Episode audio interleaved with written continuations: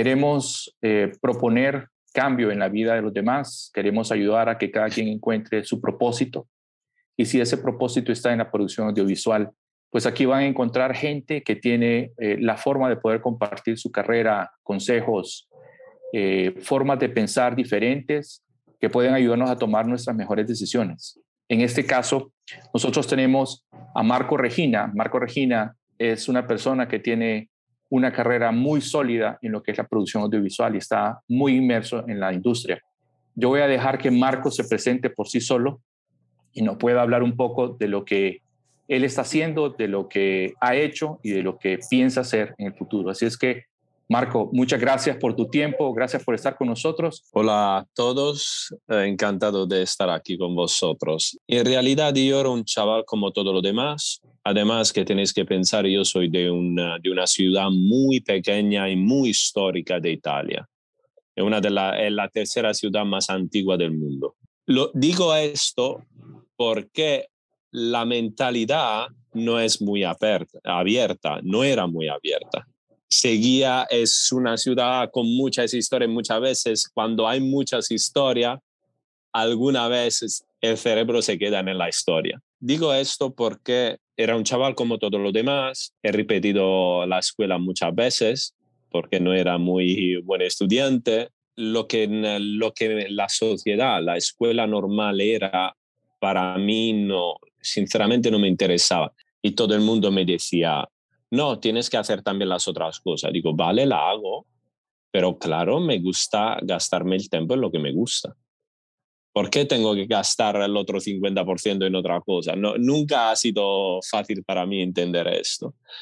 Y claramente no hay ni hablar de animación. A mí siempre me ha gustado la animación, pero como todos los niños, como a todos. La única diferencia que ahora puedo decir es que hasta cuando he sido más mayor, de teenager y hasta 19, 20 años, sigue, seguía ir al cine a ver animación. Cosa que todos mis amigos habían dejado porque eran cosas de niño, para mí no. Y por eso iba solo, porque nadie quería venir conmigo en realidad. Entonces tenía que ir a ver el nuevo, la nueva película solo, porque tal y claro, era el único adulto solo, chaval de 18 años, de 17 años solo en el cine. Estaban todos, abuela con niño, madre con niño, padre con él, pero yo era el único. Me miraban raro muchas veces. Pero vale, esta es la única diferencia. Sinceramente, yo siempre he querido hacer el liceo, el liceo artístico, una escuela de arte, pero en mi pueblo, en mi ciudad pequeña, decían siempre que los artistas eran los ignorantes. Y entonces, claro, en Italia a los 13 años tú tienes que elegir si hacerlo o no. Y tú sientes los profes que te dicen esto, te sientes la sociedad alrededor que te dice esto y tú dices, decides a 13 años, no quieres ser ignorante entonces dejas ir. Y entonces he hecho una cosa un poquito más científica con latín, con toda esta cosa que sinceramente no me interesaba para nada. Nunca he sido capaz de hacer algo en latín yo, pero lo he tenido que hacer. Y claro, cuando, cuando por fin, para mí salir de esta escuela era como una, algo no sé, era como salir de una guerra no era fácil para mí. Por eso cuando he salido, además que he salido con los menores de los votos posible, yo era feliz. La gente se no tenía lo máximo y todo era triste. Yo al revés, hasta teniendo el menor voto en la menor, graduación, la menor graduación, yo era feliz porque había salido de ahí. En esta época hubiera sido podcast como esto, cosa como esta, y yo lo hubiera escuchado, hubiera escuchado que había, existía otro mundo. Pero en este momento no había internet, no había nada. Entonces lo que escuchabas era lo que escuchabas del telediario en la televisión. Y ya está en el news. Y ya está. O si leías algún libro, pero no había libro de esto que te explicaban estas cosas. Después de un año eh, me fui en Florencia a estudiar arquitectura y compartía la casa con, uh, con seis personas Y me acuerdo que era Navidad y todo el mundo se fue a su casa y yo estaba esperando mi turno. Era, pero era lo último. Entonces, los últimos tres días me quedé solo. Y siempre me gustaba, en, uh, en Navidad, siempre en Italia, llegaban los uh, making of de las películas de animación. Y esta cosa seguía gustándome, tenía 19 años. Recuerdo aún la cocina en este apartamento de Florencia, miro el, uh, el making of del Corobato de Notre Dame y del Príncipe de Egipto. Y no lo sé qué me pilla porque la había visto siempre. Pero este día escuché hablar a esta gente que, claro, para mí nunca me había preguntado esto. Para mí, la gente que hacía animación, esta gente, eran como alienígena. Eran otro, no, no, no existía. Yo nunca pudiera haber hecho algo así. Eran gente que además eh, era como si no, no estaban en la Tierra. Eh, era otro mundo que tú no haces parte de este mundo, entonces no existe. Y además que eran artistas buenos, entonces no, no era parte, ni lo piensas en realidad. Pero este día, eh, escuchando a ellos hablar de cómo funcionaba DreamWorks en Disney, que había supervisores que ayudaban, y llegaban algunos juniors, explicaron un poquito cómo era la estructura.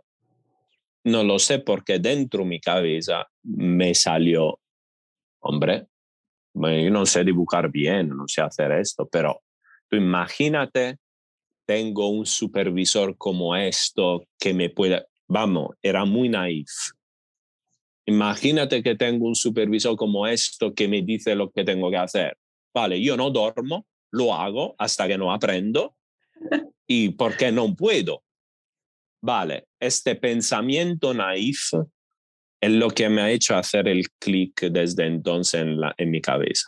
Ah, Marco, y ahorita que estabas hablando de, de, la parte de 2D y 3D, ¿qué fue lo que te motivó a ser un storyboard artist, inclinarte más en esa área del storyboarding y el lead animation en 2D? Tenía siempre algo ahí de storyboard, de, ¿sabes? De porque los storyboard es algo, los personajes, decimos, se mueven, sí, pero no fluido, pero empiezas a poner el personaje en la historia. Correcto. Y entonces esto siempre lo he tenido en la cabeza. No es un caso que yo cuando he empezado a hacer ah, también supervisión de los personajes, desarrollo del personaje, siempre he pensado a la historia yo no podía desarrollar un personaje si no sabía a la perfección toda la historia en lo que el personaje quería hacer. Y entonces siempre lo tenía esta parte bastante interesante. Y entonces yo siempre he creído en la unión ah, de, de departamentos, que animación, storyboard, layout, si trabajan juntos hay siempre alguien, es como decir, muchas veces el storyboard artist se fija muchísimo en el plot de una película. El animador se obsesiona en los personajes, que pero son fundamentales para un plot. Y entonces tú imaginas, en live action esto pasa siempre, en animación casi nunca. Tú imagínate tener alguien, entonces el animador que empieza a obsesionarse del personaje, entonces va en un estudio que un storyboard artist nunca o un guionista nunca va a ir tan deep en el personaje. Imagínate, tú añades este conocimiento already al principio, en el guion, en el, los storyboard. Vas a tener ya un producto desde el principio mucho más sólido porque ya estás pensando eso, no esperas que cuando llegan los animadores, cuando llegan los animadores es ya tarde, porque mucho de los storyboards ya no puedes cambiar. Entonces todo ese estudio sí lo añade, pero ¿qué pasa? Que tú añades siempre un 40%, un 50% del estudio verdadero que haces. ¿Y tú utilizas un programa de storyboard, Marco? ¿O utilizas Ahora, Ahora, mira, yo me tiro en todo ya, me da igual. Por eso no quiero escuchar chavales que dicen, no, a mí me gusta esto. que te gusta algo, sí. Pero si sale algo nuevo, prueba. Porque siempre es una evolución. Entonces, ahora, cuando yo empecé en Storyboard en DreamWorks, todo el mundo tenía que utilizar Photoshop que es chulísimo como software, me encanta, es, muy, muy bonito, el trato es, eh, me encanta como software para dibujar, es, es lo mejor para mí. Procreate en, en el iPad. Pero para cómo soy yo y para cómo está cambiando el cine, lo veía demasiado frío, lo veía demasiado un, un viejo concepto de hacer storyboard. Porque antes, cuando no había el ordenador que tú pintabas en la pantalla, se hacían los boards y tú hacías el pitch, esto, esto, esto. En este momento no había otra alternativa, entonces tú tenías que hacer el pitch en esta manera y la, entonces cada dibujo tenía que ser muy claro porque tú tenías que entender todo esto. Ahora con la tecnología y con eh, la nueva manera de hacer película, mira Arkane, lo que ha sacado. Oh, sí. La nueva manera es, te estás acercando muchísimo a, a algunas cosas que son live action, que son... Y entonces hay muchos frames que si tú lo pusieras en, una, en un papelito no significan nada. Y entonces ya este tipo de pitch para mí no funciona frame by frame. Entonces ahora yo estoy intentando también cambiar. En TV se hace mucho más. sí, se hace un poquito más. Pero en Future Film no mucho. Y entonces yo desde entonces he decidido, entonces ahora estoy utilizando Storyboard Pro. Antes de todo es gratis, todo el mundo lo puede utilizar y a un potencial muy grande. Estamos muy agradados, eh, tus palabras son inspiradoras. Nos gustaría eh, unas últimas palabras para Latinoamérica, Marco, antes de terminar. Si sigues un sueño, hasta si no llegas en Disney, en DreamWorks, en Pixar, vas a llegar en muchos más lugares y no vas a acabar mal.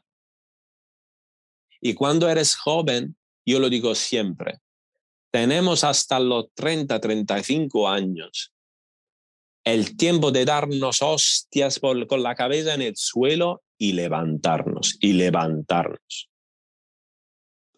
Y ahora tenemos una suerte que nadie ha tenido hasta antes, los social media. Ahora, de verdad, Muchas veces no se tiene comida, pero se tiene un, un, móvil, algunas veces. Muchas veces, por lo menos una pantalla. Ahora, su quella pantalla hay una cantidad de informaciones que antes no existía. Ah, entonces, yo me he encontrado chavales que muy buenos, muy capaces, es fuerte, que han aprendido así.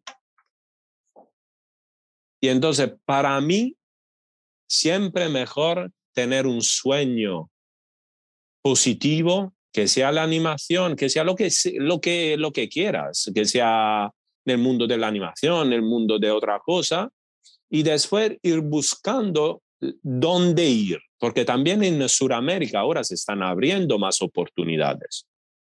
Gracias a Netflix, gracias. Yo tengo un amigo mío de Paraguay que está ayudando muchísimo su comunidad. Hay muchos suramericanos que ya están en el mundo de la animación y que están haciendo pequeñas escuelas, que pueden hacer workshop. Esto antes no pasaba, no existía. Quiero que la nueva juventud utilice, que sean los social, que sean todo esto en, en una manera más constructiva para aprender. Que no se, mira, que no tengan miedo de fallar. Mira, una vez escuché una, ella tenía 93 años, era una, un premio Nobel italiano, de la, creo que descubrió parte de la penicilina, algo de esto. Y un periodista le preguntó, ah, ¿cuál es el, ah, el, el, cómo ves el problema de los jóvenes hoy día? Y dice, mira, yo creo que los jóvenes, la sociedad, no le permite de fallar. Dice, pero el fallar es, es fundamental para aprender. Dice, mira, no ha habido nadie, nada en la medicina que nos ha descubierto por un fallo. Siempre se buscaba algo y porque ha, ha fallado algo, hemos descubierto otra cosa. Y esto es fundamental. Si tenemos constantemente miedo de fallar, no hacemos cosas. Al revés, tenemos que decir, hacer, intentarlo hacer lo mejor que podemos. Si fallamos, decimos, vale, he aprendido por qué he fallado y nos levantamos otra vez. Y otra vez intentando de no hacer el fallo que hemos hecho la vez eh, antes. Y así siempre.